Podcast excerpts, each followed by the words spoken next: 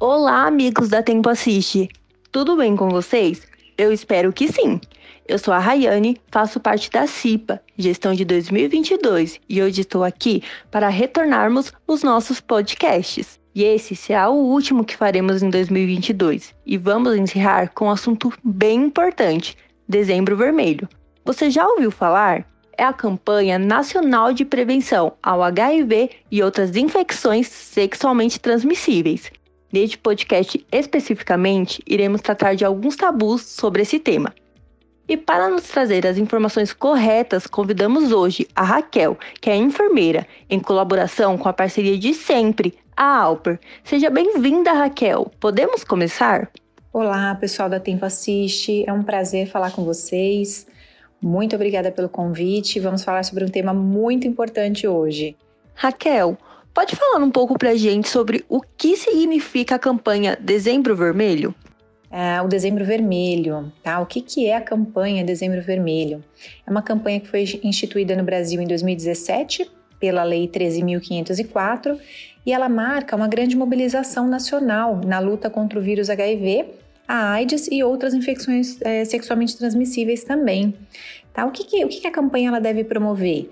Iluminação de prédios, né, com luzes da cor vermelha, promoção de palestras, atividades educativas, veiculação de campanha na mídia e realização de eventos. Então, essa campanha é muito importante para trazer esse tema, né, que é um tema muito importante, a prevenção e o combate a, ao vírus HIV, AIDS e outras infecções sexualmente transmissíveis. Ter HIV implica necessariamente em ter AIDS? Não, ter o vírus HIV não implica necessariamente em ter a AIDS. Muitas pessoas convivem com o vírus HIV por muitos anos sem apresentar sintomas e sem desenvolver a AIDS, porém, elas podem transmitir o vírus. E outra pergunta bem importante: embora o tema seja bem divulgado, poderia esclarecer como se dá a transmissão do HIV e como podemos evitar? O vírus HIV ele tem diversas formas de transmissão. Pode ser por relação sexual, sem uso de preservativo, no caso, né? Com a pessoa soropositiva. É, ou seja, a pessoa que tem o vírus HIV, ela pode passar para outra pessoa através da relação sexual. Pode ser também por compartilhamento de objeto pérfuro cortante contaminado, como por exemplo agulhas, né? Então, a, o compartilhamento de agulhas, é, muitas vezes em uso de drogas, né? alicates. Uh, e uma outra forma de da transmissão do vírus HIV é pela mãe, então, a mãe soropositiva, se ela tiver sem tratamento, ela pode passar para o seu filho durante a gestação, durante o parto ou até na amamentação. Tá? As formas, então, da nossa prevenção, melhor forma é uso de preservativo e realização de exames periodicamente, né? porque quanto antes souber, menos a probabilidade de transmitir para outras pessoas. E quanto tempo o HIV sobrevive em ambiente externo? Embora o HIV cause uma doença muito grave, né, que não pode ser eliminada pelo próprio organismo, é um vírus que é muito frágil no ambiente externo. Então ele rapidamente fica danificado ou fica até inativo mesmo, podendo morrer né, no ambiente externo. E aí uma vez que ele fica inativo, ele não pode ser reativado. Então esse vírus ele é extremamente sensível ao meio externo. Raquel, é possível estar com uma IST e não apresentar sintomas? Sim, é possível ter uma infecção sexualmente transmissível e não ter nenhum sintoma. É, muitas infecções têm um período longo de incubação, ou seja, fica sem sintoma, né, sem manifestar nenhum tipo de sintoma por muito tempo, porém você pode transmitir para outra pessoa se você tiver. É, então, os sintomas nem sempre eles são presentes logo no início e às vezes pode ficar por muitos anos sem ter nenhum sintoma, o HIV inclusive. Raquel, como é possível saber se uma pessoa tem HIV e como funciona o tratamento para quem foi diagnosticado como soro positivo?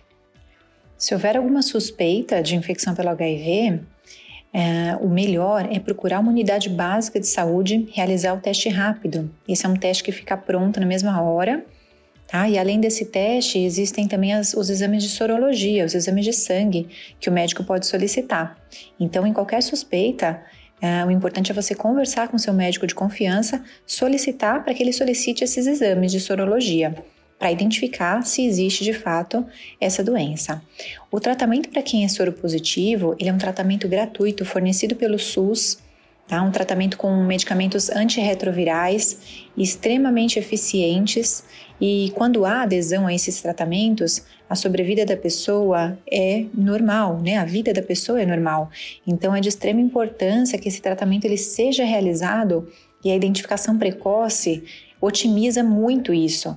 Então, a informação, é, a prevenção e a detecção precoce são aliados importantíssimos na luta contra o HIV. E quais são os mitos sobre a transmissão da doença? É, de fato existem muitos mitos em torno da transmissão do HIV. Né? A gente escuta falar que o HIV ele é transmitido pelo beijo, pelo abraço, e nada disso é verdade.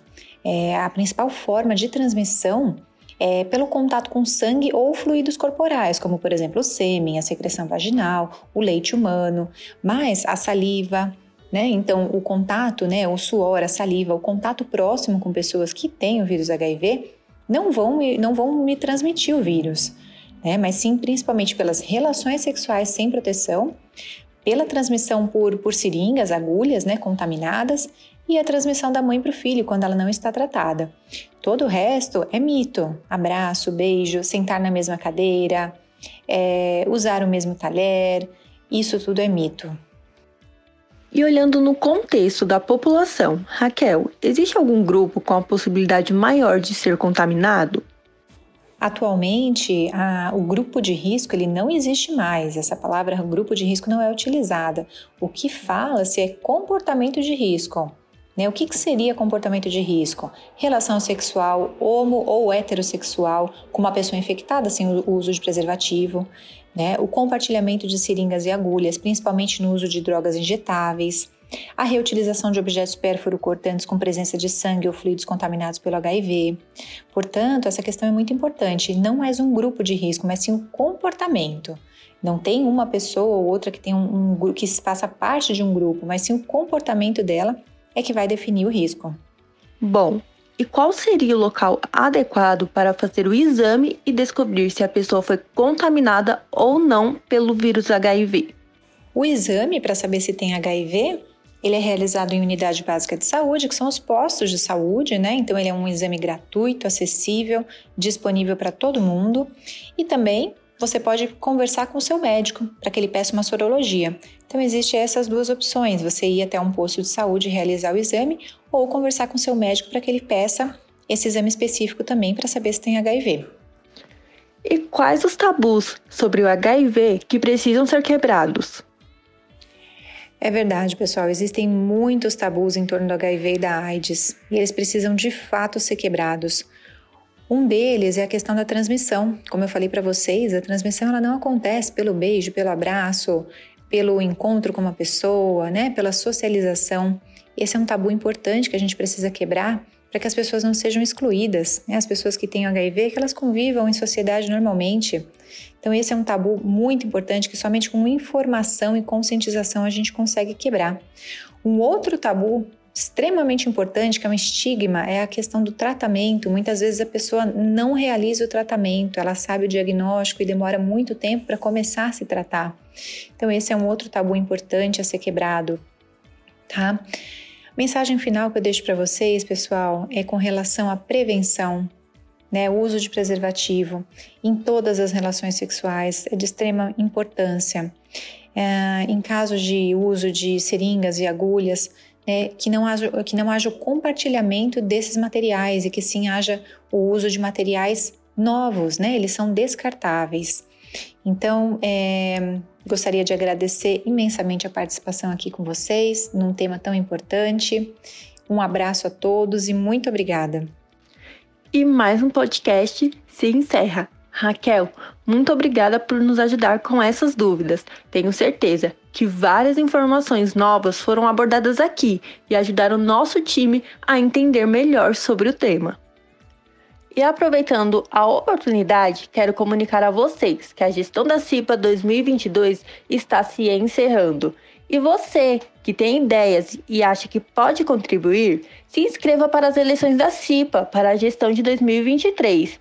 E se você tiver alguma dúvida, pode entrar em contato com o nosso técnico de segurança do trabalho, o Everton, que fica localizado no ambulatório. Bom, pessoal, é isso e até mais.